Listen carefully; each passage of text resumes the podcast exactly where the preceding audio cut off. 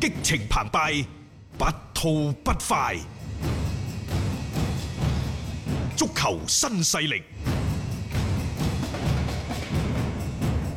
接住呢，我哋睇翻歐洲足球方面，喺上兩個禮拜其實誒、呃皇馬有一條幾大嘅消息傳出嚟嘅，只不過呢，就好似球迷對呢條消息嘅反應呢唔算太過強烈。嗯講緊就係夏薩特，因為原先就夏薩特嘅轉會費係一億歐元啦，係啊，但係實際上呢，半個月之前呢，突然間呢，就西班牙啲媒體爆出，其實唔係㗎，嗯，佢唔知有好多好多嘅條款加加埋埋呢，一點其六實億，係一點六億歐元。嗯，一點六億歐元嘅話，對於皇馬誒咁嘅俱樂部嚟講，其實亦都係佢史上引進球員身價最高嘅係啊，絕一對係筆最嘅高交啦。易。你唔好講 C 朗嗰啲，嗰陣時冇咁貴㗎嚇。啊所以所以而家夏薩特可以話係佢哋歷史嘅標王嚟嘅。但係呢，就最令人頭痛，又或者係拗晒頭嘅呢，就係、馬卡報啊、阿斯報等等喺前幾日嘅媒體嘅頭版頭條當中，俾出嚟嘅係夏薩特大幅嘅個人相。嗯，喺呢一幅相入邊呢，你會睇到就係夏薩特嘅肚 腩、個大肚煲啊，突鬼咗出嚟喎！啊職業球員啊嚇， 即係呢個係好礙眼嘅一個事情。再聯想起，其實夏薩特係比較中意食一啲垃圾食品嘅。啊啊，即係呢樣嘢係佢以前都有嘅習慣嚟㗎啦。咁呢，就比利時國家隊呢，原先呢就喺歐國聯嗰度諗住就唔揾夏薩特嘅，係唔揾佢嘅。但係唔知點解呢，後尾比利時國家隊嘅主教練即係以前愛華頓嘅主教練啊馬天尼斯馬天尼斯，嗯最後時刻都將佢徵召入隊。咁啊徵召入隊你就上場啦，奇怪喎、兩場賽事都冇上場。嗯咁啊西班牙嗰隊啲媒體呢就奇怪，因為佢嗰度根本上未開波噶嘛，嗯，聯賽未打噶嘛冇。錯啊啊！你揾夏薩特過去，你咪國家隊兩場賽事，你當熱身又好咩都好咯。又唔俾佢但上。點解就話誒揾咗佢翻到去，你始終都係大個啊，三十歲，嗯，正係當打之年，點解唔俾佢上呢？係啊，咁然之後呢，就問佢啊，呢、一個馬天尼斯先生啊嘅主教練先生，點解你唔俾佢上啊？馬天尼斯解釋呢，就話：喂，咁嘅，從醫學嘅角度嚟講，醫學角度嚇，夏薩特已經完全康復，但係呢，佢冇百分之百嘅狀態，我哋必須審慎，所以唔可以冒險使用佢。係亦就話揾咗佢過嚟，原先就諗住你得㗎，但係嚟咗一睇，喂，肥仔！個身材咁你嘅。邊度嚟㗎？所以呢，馬天尼斯就講佢仲未有百分之百嘅狀態。啊！呢啲真係好俾面嘅講法嚟嘅。啊然之後皇馬就話：，唉、既然係咁，你夏薩特你冇辦法代表國家隊出戰，你翻嚟西班牙，你應該翻到球隊當中參加賽季前嘅合練、嗯啊等等。咁當然啦，夏薩特呢而家就已經翻到皇馬，但係好有可能呢就錯過第一場嘅賽事。嗯嗯，冇錯嚇，因為如果你嘅競技狀態係咁曳嘅話呢，嗱馬天尼斯都唔收貨啦，你話斯丹會唔會收你貨咧？真係頭痕嘅，因為去咗一年， 又唔知點解夏薩特喺車路士差唔多成個鐵人咁啊，好嘅。勁啊！嗰陣時又進誒、入波助攻上雙噶嘛，一個呢就可能係啲運氣嘅原因。嗯仲有一個呢，呢、個就係英超，因為嗰啲高強度嘅身體對嗯抗啊，超負荷嘅體能付出對球員身體嘅摧殘，嗯所以一去去到呢，即係原先啊諗住買部靚車，點解點點知而家呢就買咗部爛 一一車翻嚟？啊一落地咧又又又死火又剩，佢一個賽季竟然大大細細遭遇咗五次嘅傷病，嗯三百六十 五日，佢休咗足足半年，係一百八十六日啊，足足半年啊！誒咁喺半年期間呢，就冇打到二十七場嘅賽事。嗯冇錯嚇，咁、但係佢有出場嘅賽事有裏出邊場嘅賽事死啦！佢出場廿二場賽事，嗯一個入波七次助攻。喂，呢、個一個入波七次助攻，誒、唔可以話啲助攻好差，但係同車路士嘅時候個爭得風光嘅遠啊數據對對比呢，你簡直就係水貨級堪稱災難性嘅表現。關鍵係你花咗球會一點六個億歐元買翻嚟嘅一個球員，咁一個波七個助攻點都講誒唔唔過去係㗎關，仲有一樣嘢呢，就係、當初點解皇家馬德里之前話用一個億，後嗯尾話一點六個億去買夏薩特？要知道舊年買夏薩特嘅時候，夏薩特同車路士只係剩低最尾一年嘅合約。嗯所以而家呢，皇家馬德里嗰班球迷，尤其嗰班會員就話啦：，喂，佩雷斯先生，你點搞㗎？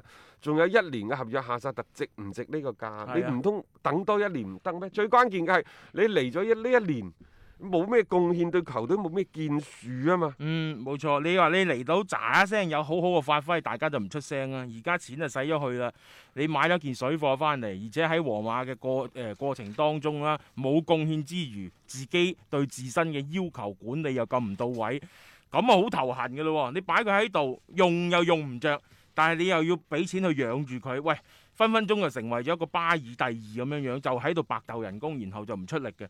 啊，咁樣作為啲球迷，作為佢哋啲會員啊，肯定就覺覺得你喂佩雷斯，你成個嘅隱瞞係咪一個失敗啊啊？係咪要檢討啊？咁好啦，至於話呢一個夏薩特而家係咪健康嘅呢？嗱，馬天尼斯話佢嘅身體係健康嘅，係但係按照阿斯布講法，佢係提供咗兩個信息。第一，誒佢哋做咗一個嘅球迷嘅調查，嗯接近八成嘅球迷呢，皇馬球迷啊，支持用今年只係二十歲嘅雲尼斯奧斯去嗯頂替今年即將三十歲嘅夏薩特係，啊，進入新賽季嘅首發陣營。即係手法不保啊！啊啊！但係咁喎，呢度一億幾，你真係買咗個寂寞翻嚟啊！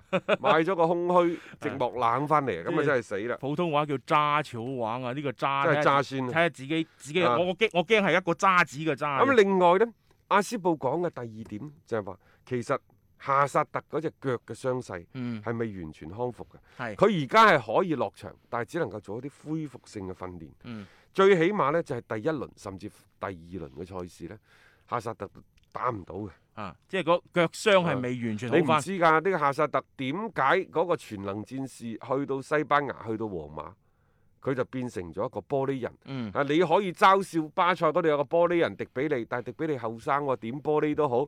同埋迪比利對個身體管理，有啲人係咁㗎。飲水都肥，係譬如話朗拿度，嗯有啲人呢就食幾多垃圾食品，都日冇日事喺度食漢堡，佢都冇事嘅。呢、個雲尼斯奧斯呢啲就係鋼條型嘅身材，真係激死你㗎。啊，冇辦法嘅，即係吸收迪問比題。利亦都一樣。係你點玻璃人都好，迪比利佢畢竟後生啊，啊，即係仲等得等得起，等得起。等得起啊！你你而家夏薩特三張嘢啦，你等到佢幾年呢？等多一兩年，佢就 已經有老㗎冇啊我啦睇。最多一年啫。係三十一歲已經係老將。今年再唔得嘅話，基本上又唔冇考㗎啦慮㗎啦。仲有呢，皇馬大家知道對三十歲以上啲老將都係一年一簽嘅。係啊，基本上可以斷定佢喺皇馬嘅過程當中，如果今年打唔起身，就基本上就完㗎啦。不過呢，屋漏兼逢連夜雨，皇馬最近呢亦都係誒、呃有一個未對外正式公佈嘅消息，但係而家喺坊間流傳，就話呢，佢哋一九到二零賽季嘅財報已經初步審計完畢。嗯，咁當然啦，係人都知肯定嘅收入會鋭減㗎啦。就話佢成個賽季嘅財政收入大概呢係六點五個億，嗯，對上一個落賽季呢係七點六個億，嗯，亦就話少咗幾多啊？少咗一點一億。嗯，但係咁喎，佢哋而家收呢係收六點五個億，但係舊年夏天嘅時候。佩雷斯帶領嘅董事會對今個對啱啱過呢個賽季好樂觀嘅，嗯就話可能個收入會去到八點二億。呢、即係比預期少咗啦。個八點二億佢唔係吹水嘅，嗯，各位。唔係吹嘅。佢唔係吹水啊！第一係門票收入、嗯，贊助商收入、啊買賣球員嘅收入，好多已經係傾掂咗、簽咗噶啦。係之所以呢，可能上下浮動百分之三、百分之五度，佢就係一個比賽日嘅收入，就係、嗯一啲嘅周邊產品嘅銷售收入。呢個係預計唔到嘅，嗯即係我可以要求你球迷買貴票，係啊。我可以要求你贊助商按時按後俾錢我，嗯，但我唔可能要求每一個球迷去到現場。一定要消費幾多你幾以為個多。個都恒大係都要俾件衫你着 咩？唔係噶嘛，不過恒大嗰件衫免費嘅係啊。嚇。啊，咁亦啊，都亦都情有可即係原。呢啲就係唔可以去做預計嘅一啲收入咯。但係你大體個數額咧，基本上係可以計得到出嚟嘅。啊，但係佢哋亦都計唔到一個新冠疫情，呢、個係大家都計唔到嘅。不過呢，喺上述咁多嘅所謂唔好嘅消息當中，都有個好消息嘅。嗯各位，班拿貝嘅翻新工作已經係完成咗。嗯，嚟緊皇家馬德里呢，佢前邊幾場都係打客場嘅，係，有啲唔多似前兩年嘅利物浦。